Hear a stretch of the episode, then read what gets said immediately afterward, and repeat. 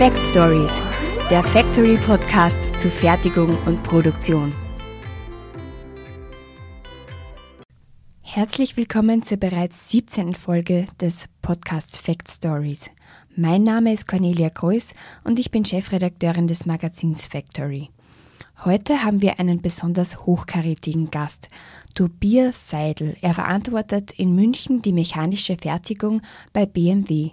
Unter seiner Leitung entstehen Blechformumwerkzeuge für die Teile, die der Kunde sieht, also die Außenhaut, Türen, Dächer etc. Er wird verraten, welche Tools zur Prozessdiagnostik bei BMW schon angewandt werden und wo er die größten Potenziale von Lean, Green und Digital sieht. Viel Spaß beim Zuhören. Ja, und dazu herzlich willkommen zu einer neuen Podcast-Folge hier im Factory Magazin, im Fact Stories. Heute habe ich die Ehre, ähm, nach München geschaltet zu sein, zu keinem geringeren zur, als zur BMW. Ähm, und genauer gesagt sind wir hier heute im Werkzeugbau unterwegs. Wir wollen uns äh, ein bisschen über Prozessdiagnostik unterhalten. Wir wollen die sogenannte Inline-Prozesskontrolle, Qualitätskontrollen während dem Fräsprozess ein bisschen genauer beleuchten, was man da machen kann, vor allen Dingen, was äh, die Firma BMW da genau macht. Und ähm, zu mir geschaltet ist der Tobias Seidel. Und ich würde sagen, Herr Seidel, Sie stellen sich kurz mal selber vor, in welchem Bereich Sie arbeiten, was Ihre Aufgaben sind. Die Firma BMW, glaube ich, äh, das können wir uns sparen. Nicht, dass es nicht, äh, nicht nennens, erwähnenswert wäre, aber ähm, ich denke, die Firma BMW sollte jeder kennen. Das machen wir dann kurz, aber den Werkzeugbau, äh, denke ich, sollte man schon mal ein bisschen genauer beleuchten. Also erstmal herzlich willkommen und dann gebe ich Ihnen direkt das Wort. Ja, vielen Dank, Herr Rathmann. Ähm, ein herzliches Grüß Gott aus München. Danke für die Einladung zu dem Gespräch. Ich glaube, äh, ein Thema, was äh, aktueller kaum, kaum sein könnte. Mein Name ist Tobias Seidel. Ich äh, arbeite bei der BMW AG in München im Werkzeugbau. Wir sind einer von drei klassischen Blechumformwerkzeugbauten. Das heißt, wir produzieren Blechumformwerkzeuge, mit denen dann in den Presswerken der BMW Group ähm, Karosseriebauteile produziert werden. Ähm, wir spezialisieren uns im Wesentlichen auf die Werkzeuge für die Teile, die im Anschluss auch der Kunde sieht. Ähm, Außenhaut, Türen, Seitenrahmen, Seitenwände, Dächer. Das ist unser Kerngeschäft und ähm, ich darf hier in München ähm, die mechanische Fertigung verantworten. Das heißt, äh, wir betreiben äh, im Wesentlichen ähm, mit, mit äh, Zerspannungsmaschinen ähm, einen, einen Fräsbereich, äh, der dann in der Anfertigung der Komponenten für diese Werkzeuge tätig ist. Wir machen Neuanfertigungen, wir bearbeiten unsere Werkzeuge dann auch im Rahmen der, der Qualitätsschleifen, äh, bis dann wirklich auch ein serienreifes Werkzeug rauskommt, was dann an die Presswerke übergeben wird. Mhm. Genau, das heißt ähm, relativ oder auch sehr, sehr große Formen natürlich. Ich kenne es aus dem Spritzguss, da sind wir natürlich bei deutlich kleineren Bauteilen oft unterwegs. Aber wenn wir von Blechumformung sprechen, haben wir natürlich auch entsprechend große Werkzeuge. Also wenn ich an eine Motorhaube denke oder an eine Tür, ähm, oder einen kompletten Seitenrahmen, das sind natürlich dann größere Werkzeuge. Also ähm, haben wir natürlich auch mit sehr langen Maschinenlaufzeiten zu tun, gehe ich mal von aus. Ähm, mhm. Das werden Sie wahrscheinlich nochmal unterscheiden in äh, Vorschruppen oder Vorbearbeiten und dann hinterher äh, Härten oder Schlichten ähm, nach dem Härten oder wie kann man sich mal so ganz grob äh, die Bearbeitung von so einem großen Werkzeug vorstellen? Ja, genau. Also mit den Werkzeuggrößen, Herr Rappmann, haben Sie recht. Ja. Das äh, größte Bauteil sind die Seitenrahmen unserer Fahrzeuge. Äh, wir reden hier von Werkzeuggrößen von ähm, ja, fünf Meter auf äh, zweieinhalb Meter. Entsprechend groß sind auch unsere Bearbeitungszentren, mit denen wir dort damit die, die Gusskomponenten, in der Regel ist es Guss, der hier bearbeitet wird, mit denen wir die äh, bearbeiten. Das sind äh, Gentry-Maschinen, Portalmaschinen, die ähm, verkettet über Palettensystem, sei mal äh, im Dreischichtbetrieb hier durchlaufen. Und äh, auch von den Gewichten her sprechen wir also über Komponenten, die äh, teilweise bis zu 20 äh, Tonnen haben. Also durchaus ähm, ja, größere, größere Kaliber. Ja. Und Sie haben auch recht, dass natürlich auch die Bearbeitungszeiten entsprechend lang sind. Ähm, unsere Kernkompetenz liegt natürlich dann auf, auf dem Herstellen der letzten Oberfläche. Das heißt, wir kriegen unsere Gusskomponenten in der Regel vorbearbeitet rein. Wir schruppen extern und mhm. versuchen dann, sagen wir, den letzten Schlichtspan bei uns im Haus zu machen. Ähm, da redet man teilweise dann über Bearbeitungszeiten von, von mehreren Schichten. Ja, also da sind so eine Bearbeitungszeiten von 70, 80 Stunden für diesen letzten Schlichtspan ähm, ganz, ganz normal. Okay. Und das ist eigentlich auch eine perfekte Überleitung. Wenn ich jetzt überlege, ich habe so große Maschinen ähm, über so eine lange Zeit nonstop im Einsatz mit nur, in Anführungszeichen, nur einem einzigen Bauteil, dann muss natürlich die Qualität hinterher, das ist das A und O und natürlich auch die Maßhaltigkeit etc. Das muss natürlich passen. Ja, ich kann mich da jetzt nicht äh, noch viermal hinstellen und das Teil wieder auf die Maschine und nochmal nachfräsen ähm, oder nachbearbeiten. Das muss natürlich passen. Ähm, ist das die auch die, die allgemeine Situation oder ist das auch die Motivation, warum jetzt der Prozess äh, digital diagnostiziert werden soll oder, oder warum ihr das macht? Also mal so ein bisschen die Historie vielleicht äh, beschreiben von Ihnen. Wie kommt jetzt äh, der Werkzeugbau oder wie kommt die Firma BMW jetzt zu diesem Entschluss, solche großen, langläufigen und auch natürlich teuren Prozesse ähm, digital zu überwachen und zu diagnostizieren. Mhm. Da spielen sicher mehrere Dinge mit herein, Herr Ratmann. Äh, zum einen sind wir als Werkzeugbau natürlich Einzelteilhersteller. Das ist was, was es wir, nicht leichter macht, da im Vergleich zur Serienfertigung, wo ich äh, tagtäglich viele gleiche Teile an meiner Anlage produziere, wo ich äh, wiederkehrende Prozesse habe, fertigen wir jedes Bauteil im, im Wesentlichen nur, nur, einmal. Das heißt, wir haben mhm. Losgröße 1 ähm, das sind sicher selbstähnliche Bauteile, das sind sicher Bauteile, die auch mit, mit äh, selbstähnlichen Prozessen bearbeitet werden. Aber trotzdem sind es halt unterschiedliche Bauteile. Und äh, das ist sicher mal die, die eine Schwierigkeit. Ähm, das äh, Zweite, was Sie ansprechen, Herr Rapmann, ist natürlich völlig korrekt. Ja. Die, die Qualität gerade bei ähm, so doch bearbeitungsintensiven Bauteilen ist natürlich was, was passen muss wenn uns innerhalb dieser 70 Stunden Fräsbearbeitung irgendwo die, die, die Platte bricht ja, und äh, das eine Mannlosbearbeitung ist und ich merke das dann erst am Ende der Bearbeitung, dann ähm, tue ich das Ding nochmal auf die Fräsmaschine. Und äh, das ist natürlich, sagen wir, wirtschaftlich äh, nicht, nicht, nicht akzeptabel. Das heißt, die Inline-Qualitätsüberwachung unserer Bauteile, die Inline-Qualitätsüberwachung des Prozesses ist was, was hier, sagen wir, essentiell wichtig ist äh, und äh, wo wir uns, sagen wir, auch, auch viel draus, draus erhoffen. Mhm. Dann kommt natürlich dazu, dass wir ähm, generell immer auch an der Wirtschaftlichkeit unserer Prozesse arbeiten müssen. Wir sind zwar interner Werkzeugbau, aber wir stehen natürlich im Wettbewerb. Wir stehen äh, in Konkurrenz zu, zu externen Werkzeugbauten. Wir stehen in Konkurrenz auch zu externen Fräsfirmen.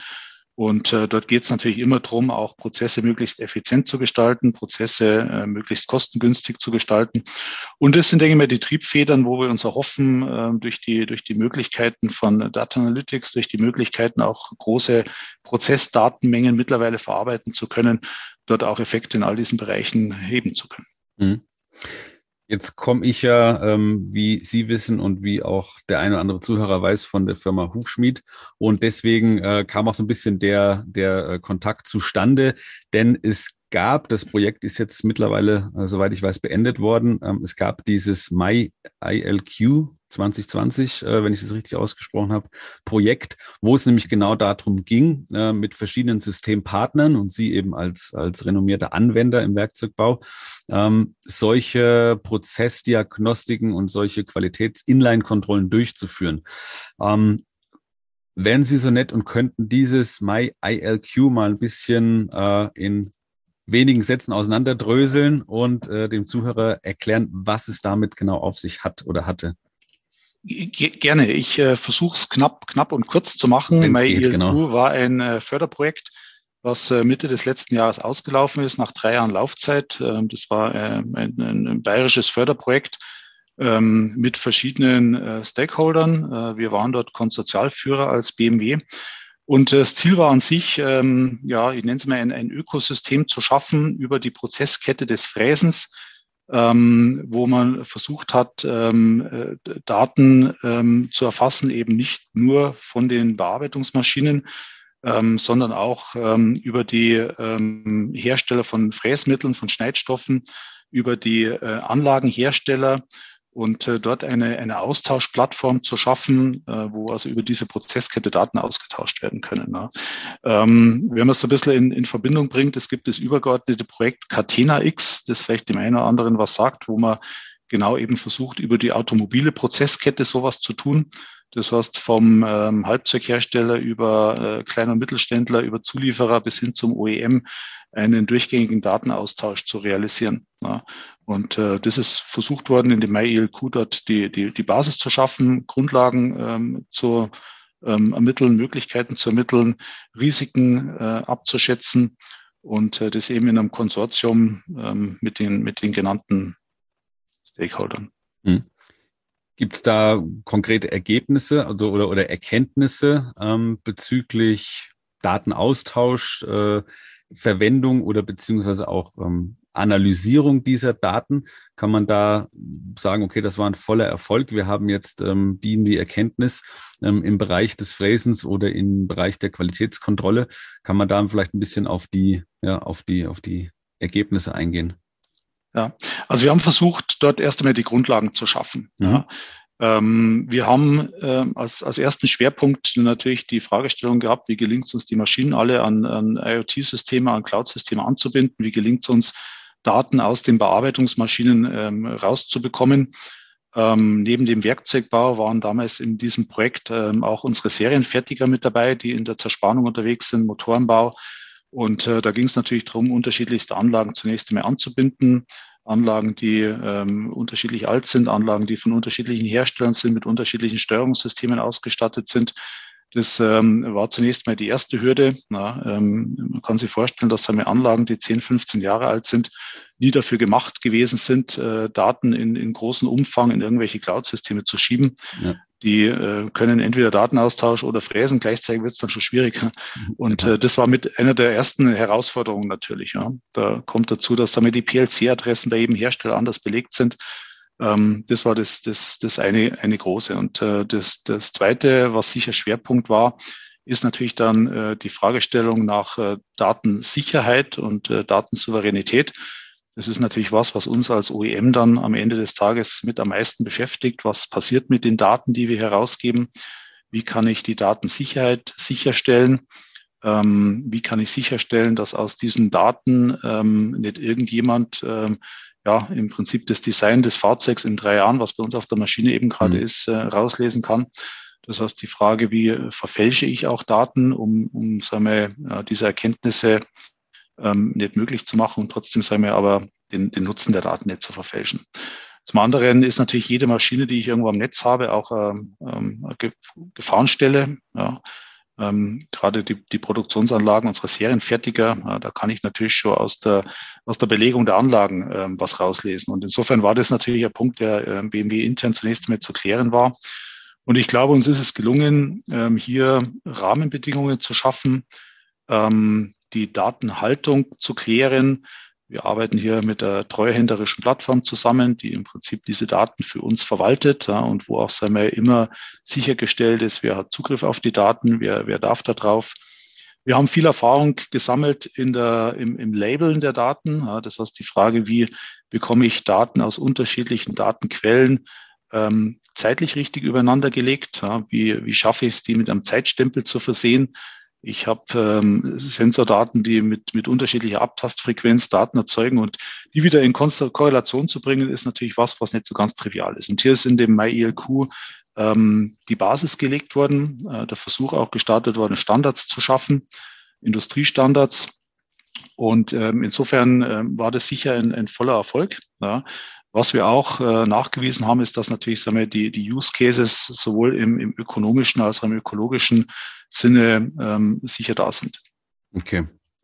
Ähm, wenn Sie jetzt von, von Use Cases sprechen, da vielleicht nochmal eine ganz kurze Zwischenfrage. Ich meine, die hat jetzt mit unserem Thema vielleicht nicht ganz so viel zu tun, aber wenn Sie jetzt sagen, okay, wir haben jetzt einen großen Erfolg, wie wir schon mal Daten erfassen können, auch von älteren Maschinen, wie wir die in äh, sinnvoll ja, filtern können, weil man kann ja auch sehr viele Daten oder man erfasst definitiv sehr viele Daten, die man vielleicht auch gar nicht benötigt. Ähm, das ist ja zwangsläufig so. Ähm, das heißt, diese, dieses Rausfiltern, das richtige Interpretieren von Daten, ähm, jetzt im Bereich des Fräsens, wo sehen Sie denn da weitere Anwendungen, weitere Use Cases oder gibt es da schon konkrete Pläne vielleicht im Hause BMW oder generell in der Industrie, wo man sagen könnte, das kann auch nicht nur im Fräsen sinnvoll sein, sondern in der Montage, im Schweißen, was auch immer? gibt es da schon Ansätze? Also die, die, die Transferierbarkeit der Ergebnisse sind zunächst einmal natürlich sehr stark aufs, aufs Fräsen, auf den Zersparungsprozess äh, manifestiert. Ja. Dass es natürlich sagen wir, den, den Nutzen dieses ganzen Themas äh, entlang der gesamten Prozesskette gibt, ist, ist unstrittig. Ähm, deswegen ja auch, wie gesagt, diese übergeordneten Projekte mit äh, Catena X, ähm, wo man wirklich versucht, dann beispielsweise auch den, den ökologischen Fußabdruck eines, eines äh, Endproduktes irgendwie über die gesamte Prozesskette zu erfassen. Ja. Ähm, also gerade vor dem Hintergrund äh, der zunehmenden gesetzgeberischen und äh, gesellschaftlichen Anforderungen, was die, den ökologischen Fußabdruck angeht, was Ressourcenschonung angeht, ist ähm, diese, diese Möglichkeit, Daten übergreifend, ähm, gewerkeübergreifend, firmenübergreifend auszutauschen, sicher ein Schlüssel, die Transparenz zu erzeugen, ähm, die, die wir brauchen, um am Ende des Tages zu sagen, so und so viel CO2 steckt in einem Werkzeug mhm. drin, steckt in einem Automobil drin. Ja. Mhm. Wie gesagt, der Schwerpunkt in äh, dem Projekt war sicher der Zerspannungsprozess, ja, überhaupt keine Frage. Und dort ist natürlich, sagen wir, die, die Menge der Use Cases auch, je, je mehr man sich in dieses Thema vertieft, ähm, wird, wird das immer größer. Ja, also genau. wir eröffnen hier nicht bloß Türen, sondern wir eröffnen hier äh, Welten. Ja. ja.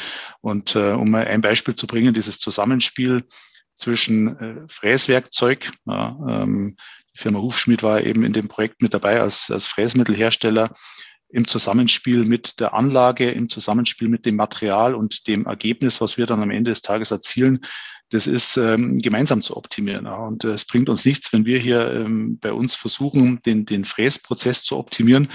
Ähm, Im Datenaustausch steckt die große Möglichkeit, mit dem Fräsmittelhersteller zusammen, mit dem Maschinenhersteller zusammen, ähm, die Prozesse so zu optimieren, dass wir, ähm, dass die Dinge zueinander passen, ja, dass mhm. das äh, Fräsmittel mit genau den richtigen Schnittwerten, mit genau den richtigen Vorschüben, mit dem richtigen Zeitsparnvolumen dann genau bei uns dazu führt, dass genau die richtige Oberfläche rauskommt und zwar auch genau so, wie ich sie brauche. Ja, und ja. auch nicht, nicht zu, zu viel, sondern genau das, was einmal dann am Ende des Tages einen äh, ökologischen, ökonomisch idealen Prozess bedingt. Ja. Und wir gehen gleich da nochmal ein bisschen genauer drauf ein, gerade was Potenziale angeht, aber auch was den Datenaustausch und so weiter angeht. Jetzt machen wir eine ganz kurze Werbepause und ähm, dann schauen wir uns das nochmal im Detail genauer an. Wie wartet man einen Roboter? Wie behält man den Überblick über neue Technologien? Wann setze ich besser auf Fremdwartung? Die Instandhaltungskonferenz liefert Antworten holen Sie sich wertvolles Wissen von Top-Speakern aus der Praxis. Am 13. September in der Föstalpine Stahlwelt in Linz. Mehr unter www.instandhaltungskonferenz.com. Ähm, wir hatten gerade davon gesprochen, Datenaustausch und vor allen Dingen das gemeinsame Optimieren von Prozessen. Und zwar genau, ja, wie, wie man sagt, auf den Punkt äh, beim, beim Kochen sagt man immer auf den Punkt gegart und ihr braucht oder die, der Kunde, in dem Fall BMW, braucht natürlich den Prozess genau auf sein Bauteil, auf seinen Prozess hin optimiert. Ähm, jetzt ist die eine Sache natürlich, wir haben einen Datenaustausch, der, der eine Transparenz äh, natürlich ja, voraussetzt bzw. hinterher ermöglicht. Wir brauchen aber auch die Datensicherheit, ähm, wenn wir Daten austauschen. Sie hatten es eben schon mal ganz kurz angesprochen, dass es da eine treuhänderische ähm, eine treuhändische Plattform gibt, die mit den Daten handelt. Das heißt aber jetzt zum Beispiel ein Fräsmittelhersteller bekommt nicht alle oder nur die nötigsten Daten von jetzt BMW oder wie muss man sich den, den Datenaustausch genau vorstellen? Weil Verträge werden natürlich, Geheimhaltungsverträge werden ja sowieso unterschrieben. Ähm, aber welche Daten verlassen denn oder wie kann man sich das vorstellen äh, mit dieser, mit diesem Zwischen, ich will nicht sagen Zwischenhändler, aber mit dieser Zwischenplattform als Datenbasis? Können Sie da vielleicht noch ein bisschen genauer drauf eingehen? Ja, ähm, also wichtig ist, dass sagen wir, alle Seiten ähm, Zugriff und, und, und Hoheit über ihre Daten behalten. Das war mhm. dieses Grundprinzip der treuhänderischen Plattform. Ja. Wir genau. äh, speichern unsere Daten zunächst einmal lokal in äh, BMW-eigenen äh, Clouds und, und Edge-Systemen zwischen ähm, bereiten die dann auch äh, vor. Momentan ist es noch so, dass wir es einmal ganz gezielt äh, für einzelne Projekte Daten dann äh, in den Austausch geben. Das äh, machen wir bis jetzt noch nicht wirklich flächendeckend, ja, weil natürlich ähm, auch äh, die, die, die Frage des, des wirtschaftlichen Nutzens natürlich noch, noch zu klären ist. Wir haben ja gerade gesagt, äh, da gibt es jemand, der handelt damit, so jetzt wir noch nicht. Also wir ja. verkaufen die Daten noch nicht. Das Ganze läuft nach wie vor im Rahmen eines, eines Forschungsprojektes wo es ähm, eben tatsächlich darum geht, wer braucht denn auch welche Daten. Das heißt, wir machen es momentan anlassbezogen ähm, um an gemeinsamen Projekten eben wir, äh, den äh, Nachweis zu erbringen, dass wir dort sagen wir, gemeinsam äh, Prozesse ähm, optimieren können. Ja, wie dann mittel- und langfristig sagen wir, mit solchen Datentransfers umgegangen wird, das muss man sicher, sicher nochmal gucken und äh, mag dann auch sagen wir, Bestandteil eines Nachfolgeprojektes nochmal sein. Ähm, wichtig ist, wie gesagt, dass jeder ähm, die Sicherheit haben kann, dass er nach wie vor selbstbestimmt Daten freigeben kann ähm, selbstbestimmt auch entscheiden kann, welche Daten denn wohin gehen, wo hochgeladen werden und ähm, wo dann auch die Ergebnisse am Ende des Tages wieder landen. Und mhm. insofern war, wie gesagt, diese, diese treuhänderische Plattform äh, zunächst einmal Mittel zum Zweck, diese Sicherheit auch für alle beteiligten Stellen, die da Daten reinschieben oder nutzen wollen, auch äh, sicherzustellen. Ja, genau. Ähm, wenn man jetzt sich überlegt, ähm, Sie hatten eben das, das Thema angesprochen. Wir haben natürlich immer mehr das Thema äh, ökologischen Fußabdruck. Äh, wir müssen natürlich irgendwo kosteneffizient arbeiten, weil der, der Kunde natürlich nicht, nicht, äh, weiß ich nicht, x beliebig äh, Geld ausgeben kann, investieren kann. Ähm, wir müssen irgendwo schauen, dass wir auch in der Antriebstechnik und so weiter, ist ja auch immer ein sehr, sehr äh, en vogues Themenfeld, was gerade ähm, ähm, in der Öffentlichkeit debattiert wird. Ähm, und eben mit dem, mit dem äh, grünen Fußabdruck im, im Hintergrund, ähm, was natürlich diese, diese Datenaustausch und diese, diese äh, Prozesstransparenz eben irgendwo dann auch hergibt. Was wären denn weitere Potenziale, wenn ich jetzt mal weiter nicht, nicht auf die, auf die große öffentliche ähm, Schiene schaue, sondern wirklich zum Beispiel bei euch im Werkzeugbau ganz konkret mhm. an der Maschine, in der Abteilung oder von mir aus auch im äh, BMW-Konzern. Was könnten denn da oder was würden Sie sagen, sind da noch für Potenziale drin, die man da noch heben könnte im Bereich des ja. Fräsens jetzt? Mhm. Also wenn Sie auf die, auf die ökologischen Ziele nochmal noch mal ein Stück weit mit, mit abheben, ähm, den, den CO2-Fußabdruck eines Endproduktes, den liefern wir schon seit Jahren. Ja. Im Unternehmen sickert langsam natürlich so ein bisschen die Notwendigkeit durch, das eben auch für die Untergewerke zu tun. Ja. Das heißt, nach dem CO2-Fußabdruck eines Werkzeugs fragt noch keiner so intensiv, aber das mhm. wird nicht mehr lange dauern. Und insofern sind wir natürlich aufgerufen, ähm, das auch ähm, für, für ein Betriebsmittel wie ein Werkzeug irgendwann mal ausweisen zu können. Ja. Und ähm, da sind wir natürlich sagen wir, in, der, in der Ressourcennutzung mit drin. Und äh, Ressourcennutzung beim Fräsen ist äh, zum einen natürlich der Materialeinsatz, äh, den ich äh, optimieren kann und optimieren muss. Ähm, das ist natürlich die, das Schneidmittel und damit die Optimierung auch der Standzeit unserer Schneidmittel, mhm. die Erhöhung vom, vom Zeitsparenvolumen, was ähm, in, in Ressourcenschonung geht und am Ende des Tages natürlich dann auch ähm, die, die Energie, die ich brauche zum genau. Fräsen. Und äh, das Ganze ist natürlich sagen wir, eng ver, ver, verbunden auch mit den ähm, ökonomischen Zielsetzungen. Ja. Ähm, das merke ich sofort auch, auch im Geld. Ja. Wenn ich weniger Strom brauche, wenn ich weniger Schneidstoffe brauche, dann ist das natürlich auch ein ökonomischer Effekt. Und ja, ja diese, dieses Dreigestirn aus ähm, Lean, Green und Digital, was sagen wir so als, als neues Mantra in der Industrie auch man immer wieder hört, also das Zusammenspiel zwischen äh, schlanken Prozessen, ja, zwischen nachhaltigen Prozessen und eben der digitalen Welt. Das ist, glaube ich, das, äh, das spannende Zusammenspiel. Und äh, da ermöglicht uns eben sei mal ja, die, ähm, die, die, die Möglichkeiten, die wir sagen wir, ähm, jetzt durch, durch Digitalisierung äh, unserer Prozesse haben, diese drei Dinge auch gut zusammenzubringen. Hm. Ja. Und ähm, wenn man mal bei einem Beispiel bleibt, ich meine, das, das Thema Standzeiterhöhung für Fräsmittel ist natürlich eins, was uns ganz massiv treibt.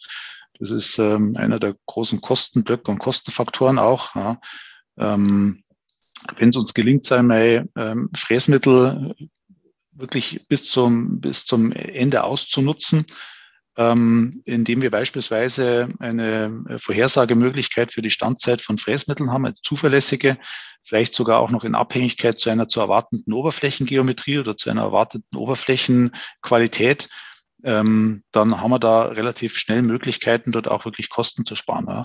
Momentan ähm, wechseln wir unsere Fräsmittel eher noch so ein bisschen angstgetrieben, ja, vermutlich ähm, eher ein bisschen früher aus, weil, ja. wie gesagt, ähm, wenn der während des Fräsprozesses dann bricht, stumpf wird, dann ähm, habe ich halt gleich Nacharbeitskosten, die natürlich sowohl ökonomisch als auch ökologisch wieder nicht, nicht gewollt sind. Und das ist ein, ein Beispiel, wo man, glaube ich, mit äh, den, den Möglichkeiten, ähm, Daten zusammenbringen, Daten zu überlagern, die auch mit entsprechenden KI-Modellen, äh, Machine Learning-Modellen zu hinterlegen, wo es uns, glaube ich, gelingen sollte, dort wirklich eine Vorhersagbarkeit eines Schneidmittelverschleißes in Abhängigkeit von einer zu erwartenden Oberflächenqualität zu hm. erzeugen.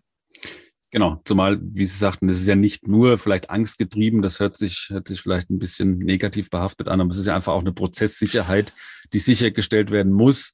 Und deswegen ist es eigentlich gang und gäbe, gerade bei so großen, teuren Bauteilen, Werkzeuge nach, sagen wir mal, grob 70, 80 Prozent der Standzeit schon auszuwechseln, damit man genau weiß, ich bin auf der sicheren Seite, das funktioniert und wechsle dann was Neues ein. Wenn ich natürlich hier die letzten vielleicht 30 Prozent, 25, vielleicht auch nur 20 Prozent noch rauskitzeln kann mit solchen Methoden, habe ich natürlich, wenn man sich das mal, wenn man groß denkt, ähm, sind da natürlich riesen, riesen Kosteneinsparungen möglich. Und der ganze Rattenschwanz, der natürlich dahinter ist mit Energie, mit Ressourcenschonung, äh, was Sie gerade sagten, äh, selbstredend auch. Genau. Ja, und wenn ich eben, wenn ich es ergänzen darf, ja. im Hintergrund auch den Fräsmittelhersteller habe, ja, der möglicherweise auf unsere genau. Prozessdaten guckt und der uns möglicherweise dann auch nochmal Hinweise gibt und sagt, hm, da da, da seid ihr an der Grenze oder da geht noch mehr, ja, dann haben wir natürlich dort ganz andere Möglichkeiten, auch unsere Prozesse gemeinsam zu optimieren, als wenn wir das einmal in, in, äh, alleine, alleine tun müssten. Ja. Hm, jetzt möchte ich noch mal ganz kurz, weil ich habe es noch auf dem Zettel stehen, äh, noch mal zurück auf Herausforderungen kommen, denn ich stelle mir das immer sehr, sehr komplex vor, diese riesen, diesen riesen Wust an Daten wirklich sinnvoll zu sammeln, einzutreiben und dann zu verarbeiten. Das heißt, sie hat natürlich vorhin auch von älteren Maschinen gesprochen, aber natürlich auch von neuen Maschinen. Das sind ja nicht nur Fräsmaschinen, sondern auch andere äh, ja, Anlagen rundherum, die da mit reinspielen. Und irgendwo brauche ich ja eine, eine gewisse Software, Softwarelandschaft. Ich brauche Schnittstellen. Im Idealfall brauche ich keine Schnittstellen, aber ich komme nicht drum rum. Äh, wie, wie haben Sie das gelöst? Also wie, wie kann man sich das vorstellen, mit so vielen unterschiedlichen Softwareprogrammen ähm, sinnvoll Daten zu sammeln und die auch sinnvoll zu verarbeiten? Oder war das in dem Projekt Thema der, ähm, der Datenbank? Oder des, des Datenverarbeiters? Mhm. Also tatsächlich sind es gar nicht so viele Systeme, die damit reinspielen. Ja. Ähm, ähm, das Hauptproblem ist sicher, sei mal, die, die, die Daten erstmal in der Maschine zu finden. Das habe ich mhm. eingangs erwähnt, dass natürlich sei mal, jeder Hersteller dort äh, unterschiedliche PLC-Adressen äh, hinterlegt hat. Ähm, wir bekommen ja einmal Daten aus den Maschinen selber. Das sind in der We im Wesentlichen die, die Glasmaßstäbe, die dort beispielsweise Positionsdaten liefern. Das sind ähm, teilweise bereits äh, verbaute Sensoren. Wir ergänzen das Ganze mit ähm, Zusatzsensoriken. Ähm, das heißt, wir haben äh, Körperschallsensoriken mit in den Maschinen integriert. Wir haben äh, Kraftaufnehmer mit in den Maschinen integriert, die mir beispielsweise dann die resultierenden Fräskräfte und damit möglicherweise die Abdrehung des Fräsers ein Stück weit mit aufnehmen. Mhm. Wir arbeiten mit hochauflösenden Kamerasystemen und ähm, diese, diese Daten ähm, zu sammeln und irgendwo in der Cloud zu schieben, ist tatsächlich was, was ähm, mittlerweile funktioniert. Ja, die, die Problematik ähm, ist tatsächlich ähm, zunächst einmal jetzt diese Daten eben in einen zeitlichen, in eine zeitliche Korrelation zu bringen, die mit einem Zeitstempel zu versehen und äh, die wieder übereinander zu legen. man kann sich vorstellen, wir haben Sensoren, die mit unterschiedlichen Abtastraten arbeiten. Wenn ich einen Sensor habe, der einmal mit zwei Megahertz Daten erfasst und einen mit fünf Megahertz, ja. dann habe ich schon das Problem, dass ich die halt irgendwie überlagern muss. Ja. Ähm, diese, diese Schnittstelle an die Maschine ist, wie gesagt, sicher eine, eine Schwierigkeit gewesen. Und ähm, die, die zweite große Schwierigkeit, gerade beim, beim Labeln der Daten, beim, beim Vorbereiten der Daten, beim Aussortieren der Daten, ist natürlich, und das muss man ganz offen sagen, dass wir auch noch nicht gänzlich wissen, was wir mit diesen Daten vielleicht in ein paar Jahren tun. Ja, das mhm. heißt, wir sammeln ja jetzt bereits Daten, ähm, ohne ein wirklich umfassendes und exaktes Bild zu haben, was wir mit diesen Daten in ein paar Jahren tun. Ja, ja. Wir würden uns jetzt wünschen für bestimmte Anwendungsfälle, dass wir schon Daten in den letzten Jahren gesammelt hätten.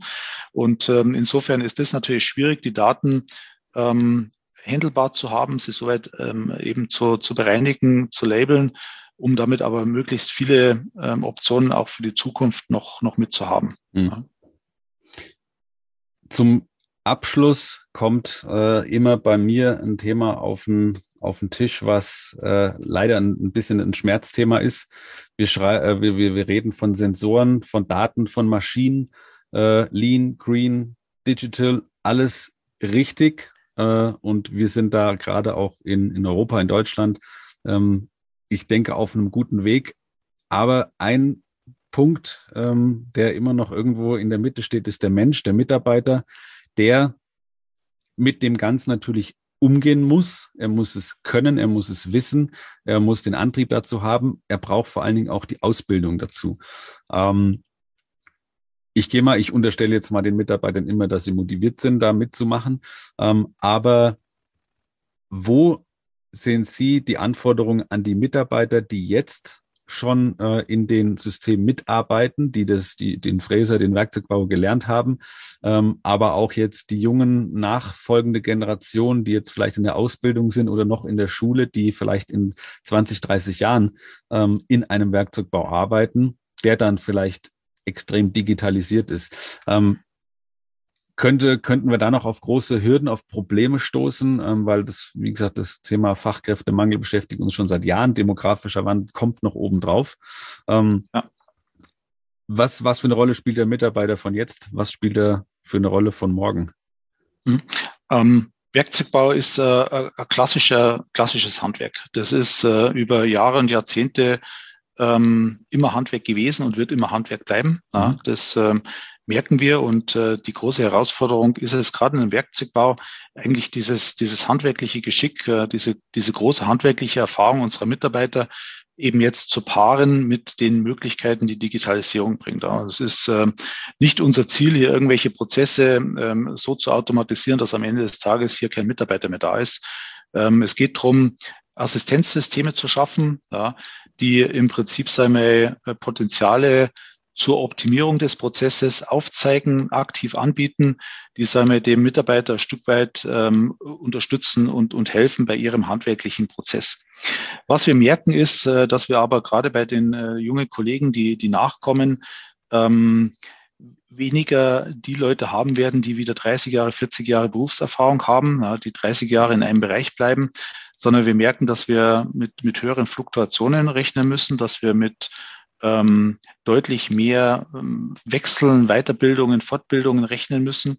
Das heißt, ähm, wir glauben tatsächlich, dass dieses, sagen wir, dieses Fachwissen, was sich über 30, 40 Jahre beim Werkzeugmacher ansammelt, dass wir das in Zukunft in der Form nur noch selten wirklich haben werden. Und ähm, da kommen jetzt auch sagen wir, die, die, die Assistenzmöglichkeiten eines digitalen Systems wieder rein. Das heißt, es geht darum, das, das Know-how, das Wissen eines ähm, Werkzeugmachers, so wie wir ihn jetzt noch haben, wirklich auch mit zu nutzen, um Systeme ähm, zu, zu, zu lehren, ähm, um ähm, Wissen zu archivieren und um ein Stück weit dort eben für die zukünftigen Generationen ähm, Assistenzsysteme auch mit ähm, herbeizuführen. Ja. Mhm. Ähm, was mir nur wichtig ist, ähm, tatsächlich merken wir, dass die, die Affinität zu digitalen Systemen keine Frage des Alters ist, überhaupt nicht. Ähm, natürlich tut sich, sagen wir, eine, eine Generation Z deutlich leichter. Die ist groß geworden mit mobilen ja. Endgeräten, die ist groß geworden mit ähm, ja, ähm, allen, allen digitalen Möglichkeiten, die wir heutzutage kennen. Die tun sich natürlich leichter. Die tun sich natürlich leichter, mit ähm, einer VR-Brille durch die Fertigung zu laufen. Die haben da Bock drauf, auch sich über irgendwelche ähm, Augmented Reality-Anwendungen ähm, Dinge näher zu bringen. Ähm, das ist natürlich schon so. Ja. Aber am Ende des Tages ähm, ist es eine Frage, äh, wie, wie viel Lust habe ich, mich mit diesen Dingen zu beschäftigen. Ja.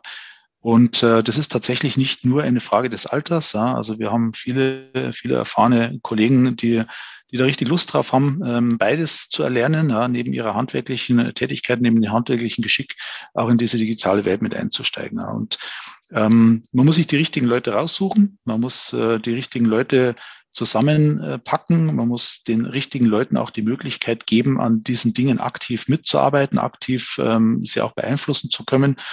Und dann nimmt man auch die Ängste, die natürlich äh, ein Stück weit da sind, ähm, die, die, die nimmt man. Und ähm, insofern haben wir eigentlich durchwegs gute Erfahrungen mit einer offenen Kommunikation, mit dem Mitnehmen unserer Kollegen, ähm, auch an solche Dinge gut, gut mit ranzukommen. Hm. Das ist ein sehr, sehr schönes Schlussstatement und vor allen Dingen auch äh, mal so ein bisschen gegen den, ja, gegen den Irrglauben, dass, dass Digitalisierung teilweise oder Automatisierung disruptiv sein wird und dass man irgendwann nur noch menschenleere Werkhallen irgendwo hat, wo nur noch Roboter produzieren. Ähm, da bin ich nämlich auch äh, nicht dabei. Ich würde sagen, ähm, wir brauchen immer nach wie vor die guten Leute, die äh, sich mit den Systemen auskennen, die die Maschinen kennen, die auch teilweise eben das Handwerk erlernt haben. Ähm, und dann kann man eben auch auf eine sehr, sehr gute digitale und, und automatisierte Ebene ähm, das Ganze vorantreiben. Das heißt, auch bei BMW wird es nach wie vor im Werkzeugbau viele gute Leute geben. Ohne die wird es nicht geben, Herr Radmann. Richtig, genau. Das soll es gewesen sein. Ich danke für das informative Gespräch. Wenn es dazu noch Fragen gibt, wenn man sich noch mal ein bisschen näher über das MyILQ ähm, Thema oder auch über den Werkzeugbau natürlich bei BMW informieren möchte, kann man auf mich zukommen. Man kann sich natürlich im Internet äh, informieren, soweit das möglich ist. Und äh, wir stehen da sicherlich mit Rat und Tat zur Seite. Ansonsten bleibt mir nur noch zu sagen, vielen Dank Herr Seidel, vielen Dank, äh, dass Sie sich die Zeit genommen haben, uns hier ähm, ja, mit diesen behellenden Informationen äh, zu, zu, inf äh, ja, zu, zu informieren, so um den Satz abzukürzen. Und ähm, sag ja, viele Grüße nach München. Vielen Dank. Und ähm, ich hoffe, dass dass es weitergeht und vor allen Dingen, dass sie äh, noch viele Daten sammeln und die vielen Daten auch ähm, ja, gut interpretieren werden und äh, dass es ähm, ja, förderlich ist für die BMW AG beziehungsweise auch für ihren Werkzeugbau. Herzlichen Dank, Herr Rabmann. Sehr gerne, hat Spaß gemacht. Ebenso und dann, wie gesagt, schönen Tag und bis zum nächsten Mal. Danke Ihnen. Und auch von meiner Seite wieder vielen Dank fürs Dabeisein. Wir freuen uns wie immer über Ihr Feedback auf LinkedIn oder an die Adresse cornelia.grois@factorynet.at. Bis zum nächsten Mal und bleibt interessiert.